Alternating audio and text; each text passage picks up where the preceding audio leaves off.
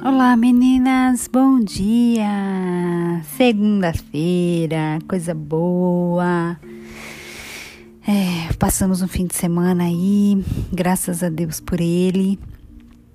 E agora nós estamos iniciando aqui a nossa nossa semana e dando continuidade ao nosso estudo sobre as obras da carne, desejos da carne, nosso texto base, sempre o mesmo, Gálatas 5, a partir ali do versículo 16, enfim. É, e hoje nós vamos falar sobre bebedices, que é uma das obras da carne, onde Paulo cita, né, um dos desejos da carne.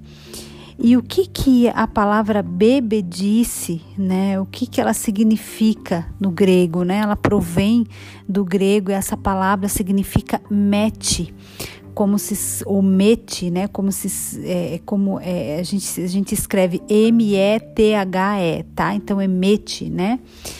E ela se refere a, a, ao consumo, né, a bebida forte, a, bebida alcoólica, ao consumo excessivo de, de vinhos, é, enfim.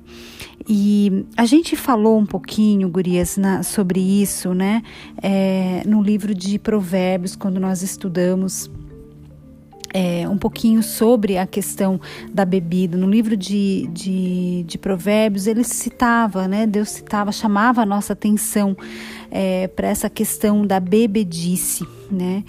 É, o que que, o que que eu quero falar para vocês aqui, né?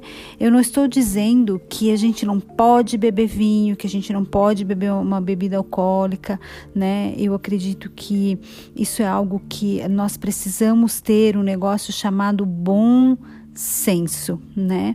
É, porque senão a gente a gente simplesmente despiroca, né? A gente simplesmente é, pira o cabeção, né? Como a gente diz por aí.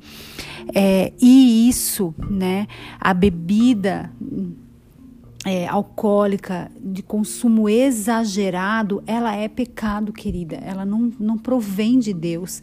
Né? Quando a gente se embriaga, nós não estamos agradando ao Senhor. Né? Um estado de, de, de embriaguez, quando nós entramos no estado de embriaguez, quando uma pessoa entra no estado de embriaguez, ela suprime toda a capacidade da mente de pensar corretamente.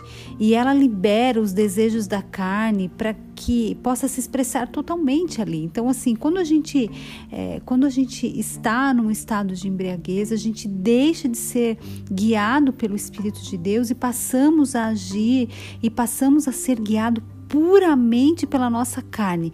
Então, quem está governando a nossa carne nesse momento que nós estamos no estado de embriaguez ou consumindo de forma excessiva é, a bebida alcoólica, vinhos, enfim, é, nós perdemos o controle sobre a nossa vida. Você já viu alguém no estado de embriaguez ou prestes a, na iminência de entrar no estado de embriaguez, a pessoa tendo sensatez nas suas ações, nas suas decisões, no seu controle, nas suas palavras. Você já viu? Eu, Daiane, desconheço, tá? Então, quando Paulo cita aqui que um dos desejos da carne, uma das obras da carne é a bebedice, porque ele está dizendo: não permita, não deixe que a bebedice, que o exagero exagerado, né? Que o exagero, exagero exagerado não, né, Gurias? Que o consumo exagerado da bebida alcoólica domine você. Então, para que nós tenhamos essa consciência de que é, a gente pode tomar a nossa bebidinha, que a gente pode tomar o nosso vinho, que você pode é, é, tomar sem problema. Não estou condenando. Quem sou eu para condenar você ou para dizer que não pode?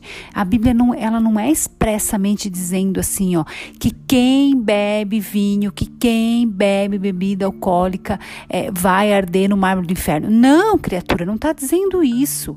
A Bíblia fala que o consumo exagerado, que é bebedice, né, que quando a gente a gente perde o controle sobre a bebida, isso não agrada ao Senhor.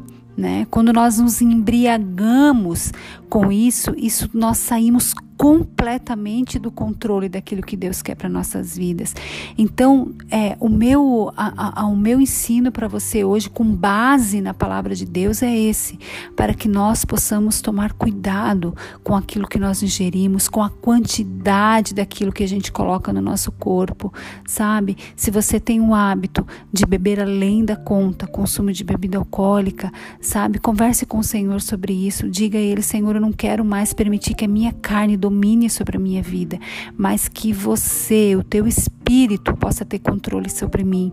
Sabe, querida, existem coisas que, se a gente não tem o controle ainda, sobre aquilo na nossa vida, nós temos que evitar o máximo possível. Se você não consegue ter o controle sobre bebidas alcoólicas na sua vida ainda, sobre aquilo que te faz mal, sobre o álcool exagerado, sobre vinho, sobre qualquer outra bebida que tire você da sobriedade, que tire você da sua capacidade de decisão plena, sabe? De você decidir de forma correta, de forma idônea, de forma sensata sobre aquilo que está na tua frente naquele momento, se você ainda não consegue controlar isso, não comece.